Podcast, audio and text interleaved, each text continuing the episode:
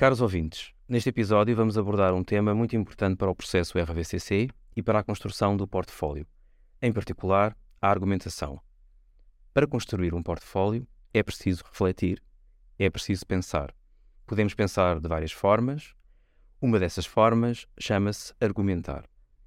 Argumentar, como veremos, é fundamentar uma opinião. Quem não se lembra nos testes da escola de aparecer sempre aquela pergunta que dizia fundamente ou justifique a sua opinião? Pois bem, vamos voltar a esses tempos em que era preciso fundamentar uma resposta, até porque nas nossas vidas, em geral, também temos que fundamentar as nossas ideias ou as nossas posições, senão corremos o risco de não nos levarem a sério. Na construção do portfólio é a mesma coisa. É preciso fundamentar. Vamos lá então. Bem-vindos. Hoje vamos abordar um processo que está na base de muitas das interações humanas. Esse processo envolve a troca de ideias com vista a defender um ponto de vista. Também serve para rebater uma ideia da qual se discorde. Estou a falar da argumentação. Começaria então por perguntar-vos sobre o estado da argumentação nos dias de hoje. Na vossa opinião, recomenda-se? Estará ela de boa saúde? Não há dúvida que com as redes sociais a argumentação nunca esteve tão presente e tão viva na sociedade.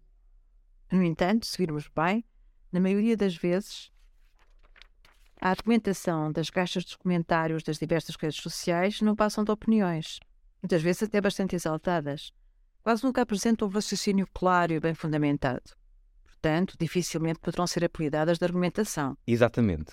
É a ausência de um raciocínio claro que fere de morte a argumentação de tipo rede social. Sim, a argumentação envolve a construção de um raciocínio, esse raciocínio está na base das ideias que queremos defender, ou se estivermos do outro lado da barricada, nas ideias que desejamos rebater. É então consensual que a explicitação de um raciocínio claro é o princípio básico para uma boa argumentação. Sem dúvida nenhuma. Argumentar é fundamentar uma opinião, é procurar e ap apresentar as razões para defender uma ideia. E quem sabe, à medida que raciocinamos, podemos até chegar a uma opinião diferente da que tínhamos. Ou até podemos chegar a uma ideia completamente oposta. Mas para isso há que ter o cuidado de apresentar um conjunto de hipóteses que apoiem a nossa argumentação. As hipóteses são, precisamente, as razões que sustentam as nossas ideias. Se essas hipóteses forem bem construídas, é garantido que vamos ganhar o nosso argumento. Ora, aí está uma falácia, um erro, se quisermos, bastante comum. A argumentação não tem como objetivo fazer-nos ganhar uma discussão.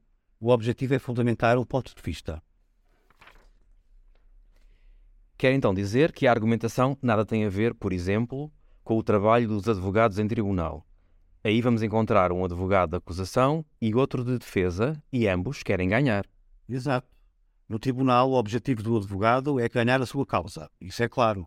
Mas na argumentação, o que está em jogo não é ganhar ou perder. O que interessa é a qualidade das hipóteses. Ou seja, se apresentamos boas razões ou boas hipóteses para sustentar o nosso ponto de vista. E mais ainda, num cenário de tribunal está presente também um juiz. Esse juiz vai decidir qual dos advogados ganhou a batalha, entre aspas. Mas na argumentação da vida real, não existe qualquer autoridade ou qualquer juiz que vá validar a nossa argumentação. O valor da nossa argumentação depende somente da solidez, da força, da consistência das nossas hipóteses, ou, se quisermos, das nossas premissas. Na argumentação, devemos então apresentar um conjunto de afirmações que nos permitam chegar a uma e é essa conclusão que deverá estar sustentada nas tais premissas. Essa conclusão é o que resulta, logicamente, das razões que apresentamos.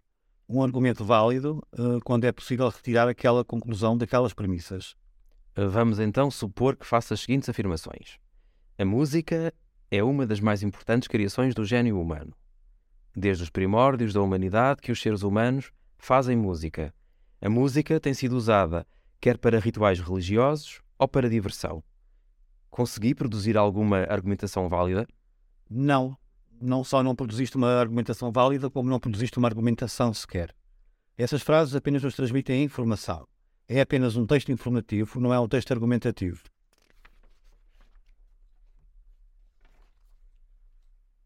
No entanto, se a frase fosse algo do género, a música desenvolve o gosto. Tudo o que desenvolve o gosto deve ser estudado. Logo, a música deve ser estudada, Aqui sim, já existem premissas e conclusão. As premissas são: a música desenvolve o gosto e tudo o que desenvolve o gosto deve ser estudado. E a conclusão é: logo, A música deve ser estudada. Concordo que nesse caso já estaríamos perante um texto argumentativo, porque já estaríamos a oferecer razões a favor de uma ideia ou conclusão. Será então lógico concluir que argumentamos sempre que queremos oferecer razões a favor de uma ideia ou conclusão. Sim. Recorremos à argumentação sempre que pretendemos oferecer aos outros razões para que acreditem no que dizemos. Eu acrescentaria ainda que também precisamos de argumentos quando procuramos decidir em que acreditar. Podemos então concluir que argumentar não é, em definitivo, uma discussão acesa onde ocorra troca de insultos ou se diga mal, tal como acontece muitas vezes nas redes sociais. Sem dúvida, argumentar é fundamentar uma ideia para tomar uma decisão. Não se baseia nunca na imposição, no insulto ou na má língua.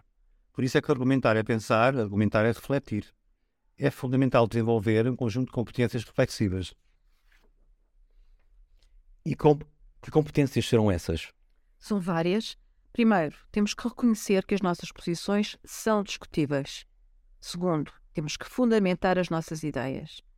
Terceiro, temos que nos colocar no lugar do outro, que também terá os seus bons argumentos.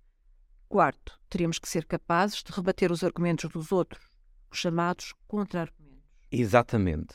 Também temos que ter a capacidade de fazermos de advogado o diabo, sendo que o diabo, neste caso, será a perspectiva que queremos rebater. Convém ainda referir outro aspecto. Quando argumentamos, devemos sempre tomar uma posição. Há pessoas que numa discussão dizem, por um lado, eu sou a favor dessa ideia, mas por outro lado também sou contra. Isto acontece frequentemente. Digamos que não é possível ficar em cima do muro, dependendo das razões apresentadas, ou se é a favor ou se é contra. Há que escolher um dos lados da barricada. Evidentemente. E a descida do muro, digamos assim, deverá ser feita com base na avaliação e na validade de todos os argumentos disponíveis. Concordo com essa ideia de não ficar em cima do muro. Não deve haver indecisão quando, formos, quando forem apresentadas boas razões. Faço minhas as vossas palavras. Resta-me então agradecer a vossa presença e, quanto aos nossos ouvintes, esperamos encontrar-vos aqui muito em breve. Até lá, fiquem bem.